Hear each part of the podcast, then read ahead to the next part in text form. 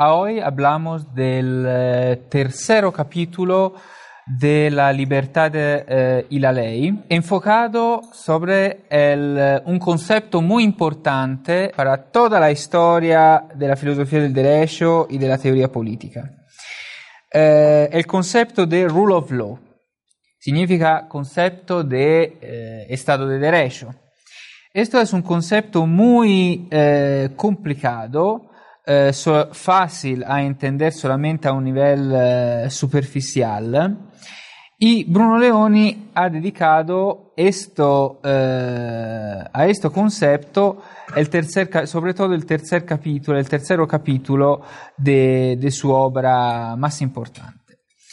Eh, él afirma que eh, el Estado de Derecho es un concepto ciertamente clave para la, eh, por, para la historia de, de, la civilización occidental, pero señala una cosa, analiza un, afirma que en la época contemporánea el Estado de Derecho es está subiendo una revolución silenciosa, una revolución silenciosa, porque la entera historia de este cambio eh, no puede ser describida al nivel totalmente analítico, no a hoy, dice, dice Bruno Leoni, porque es un proceso infieri, no, no è terminato. Y ciertamente, ¿cómo es posible? Esto es un, la, la, el concepto de Estado de Derecho es muy relacionado ciertamente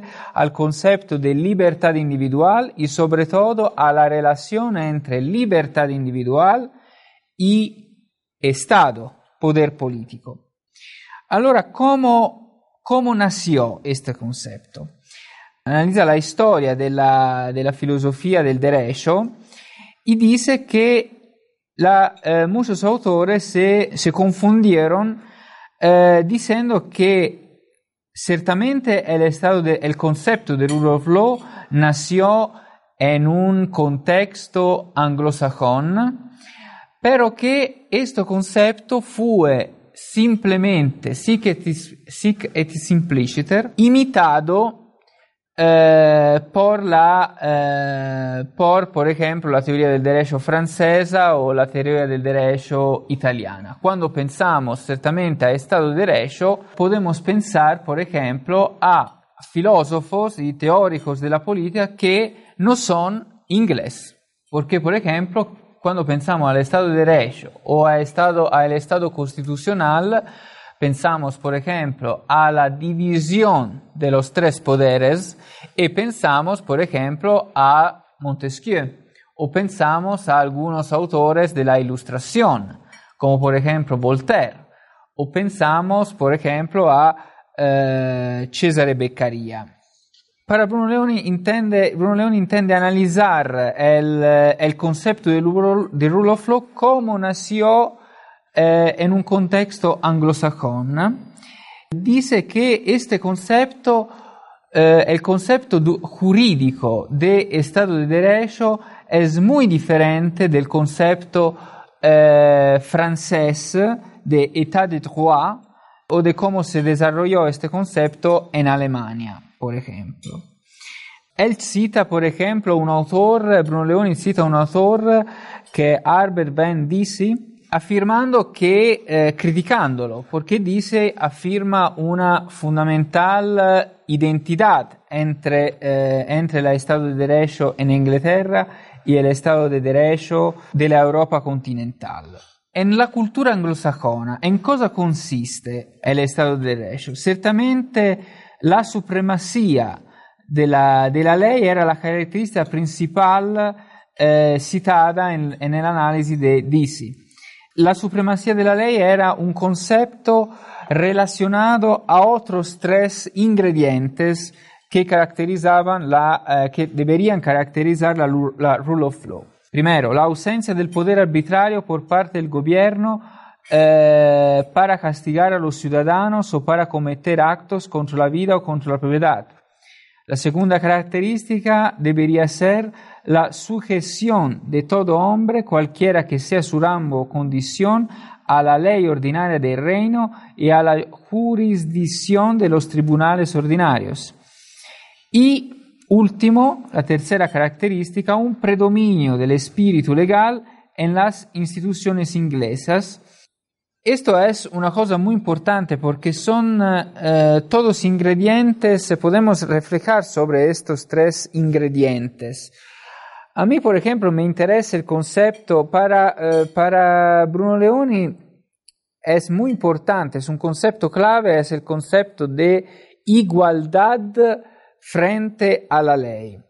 Ciertamente eso significa que por una teoría liberal, la teoría liberal no es contra el concepto de igualdad, porque simplemente la, la, doctrina liberal tal vez es crítica contra el concepto de igualdad social, si la igualdad social es, por ejemplo, impuesto por el Estado a través, por ejemplo, la, los impuestos y una intervención, una grande intervención en, en el proceso económico, pero no es absolutamente contra el concepto de eh, de igualdad frente a la ley. Y esto es, esto debería ser por Bruno Leoni, para Bruno Leoni, un, eh, uno de los, al menos uno de los ingredientes principales de una teoría jurídica eh, liberal. Eh, dice, eh, podemos, eh, podemos preguntarnos si, dice Bruno Leoni, si los americanos son considerados por esto jurista inglés dice como parte de esta cultura, cultura jurídica. Tenemos que decir que los, Estados, los, Estados, Unidos tienen una constitución escrita, por ejemplo, esta, y los ingleses no tienen, son, un país de, eh, son el país de common law para excelencia. Bruno Leoni, Leoni eh, compara esta teoría, esta visión general, estas, tres, este, estas, estas características eh, analizada eh, por Dicey con la visión que Hayek tenía del concepto de rule of law. Y también, eh, y también por Hayek las características son eh, de, este concepto son bastante similares. La generalidad, el Estado de Derecho es, es caracterizado por la generalidad, la igualdad, la igualdad y la eh, certidumbre de la ley. Eh, y sobre todo, un'altra caratteristica es que cuando un ciudadano privado tiene que ser punido, tiene que ser eh, procesado, tiene que ser eh, castigado por tribunales independientes, que no son dependientes de alguna eh, facciones sociales eh, particulares. Un'altra cosa, un'altra cosa por eh, Paradisei, un'altra, un'altra caratteristica dell'Estato di de, de derecho è necessaria una certa indipendenza. eh, no una completa dependencia entre las, las, en los cuerpos administrativos locales, las provincias, por ejemplo, y el Estado central. Y ciertamente para proteger el Estado de Derecho eh, sería necesaria una cierta, eh, una cierta prudencia sobre, sobre los cambios, los eventuales cambios jurídicos, considerando, por ejemplo, la posibilidad de cambiar el, algunas leyes, sobre todo al nivel de administración de la justicia. Pero esta es, mm, para Bruno Leoni, estas características mm, analizadas por Dicey e Hayek, era una característica de la, de la antigua concepción del Estado de Derecho. Pero, como yo he dicho al, eh, cuando yo he empezado mi, mi relación, eh, mi ensayo, mi exposición, la, eh, el derecho, el concepto de Estado de Derecho está cambiando eh, en manera peligrosa. Esto es la, la versión de, esta es la visión de Bruno Leoni. Porque, por ejemplo, mh, Bruno Leoni afferma che eh, cita, un, um, cita Dean Roscoe Pound, un, um, un curista del, del, siglo XX, che, um, che afferma che, per esempio, in teoria, secondo la teoria, secondo la rule of law, un privato ciudadano si tiene una controversia con el Estado e in teoria el Estado y el ciudadano deberían ser al mismo nivel. Factualmente, dice Bruno Leoni, esto no es, esto es vero, esto es verdad en teoría, pero no en práctica.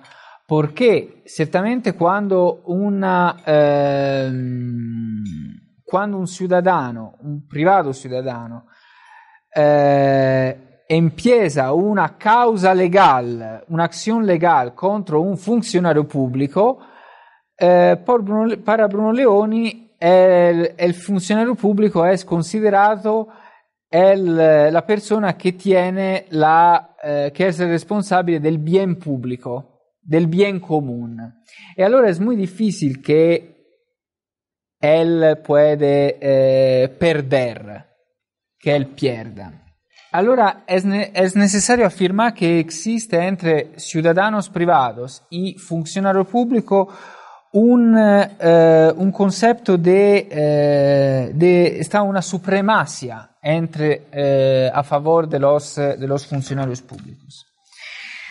Dice Bruno Leoni que los funcionarios públicos son eminencia jura, cioè pueden, pueden ser favoridos para derechos extraordinarios derechos extraordinarios. Y esto es, y esto es un, un, cambio a nivel de teoría jurídica muy peligroso para, eh, para la teoría, eh, para, la, para, una visión liberal de la política eh, y del derecho. Y del derecho. Eh, un'altra cosa, la ultima cosa che, eh, che dice Bruno Leoni, l'ultima cosa, è eh, sempre sobre il concetto di igualdad frente alla ley. Hemos analizado el problema del, eh, de la igualdad entre ciudadanos y, eh, y funcionarios públicos. Pero, ¿qué dice Bruno Leoni entre la, eh, entre la igualdad entre diferentes ciudadanos privados? Eh, para Bruno Leoni, cuando se dice que la, el Estado de Derecho es caracterizado por la igualdad frente a la ley, significa que todos los ciudadanos de todo el cuerpo social son iguales. Pero en la época dice Bruno Leoni, el Estado está haciendo algunas pequeñas diferencias entre diferentes grupos sociales y parece en teoría que algunos grupos sociales son más importantes que otros. Él cita, por ejemplo, la eh, Constitución italiana, que dice al, en el artículo 3 que todos los ciudadanos son eh, iguales frente a la ley. Esto es un principio ciertamente justo, pero dice también que en, el, en la particularidad, en las leyes particulares, algunos grupos sociales eh, son un poco más eh, favorecidos, se puede decir favorecidos, son un poco más favorecidos. Y esto y esto es, me parece, una, un análisis muy interesante, un análisis un poco eh, problemática, un poquito puede, parecer pesimista, pero el pensamiento en este capítulo, el pensamiento de Bruno Leoni puede ayudarnos a analizar algunas evoluciones del derecho, eh, del, derechos, del derecho contemporáneo. Gracias.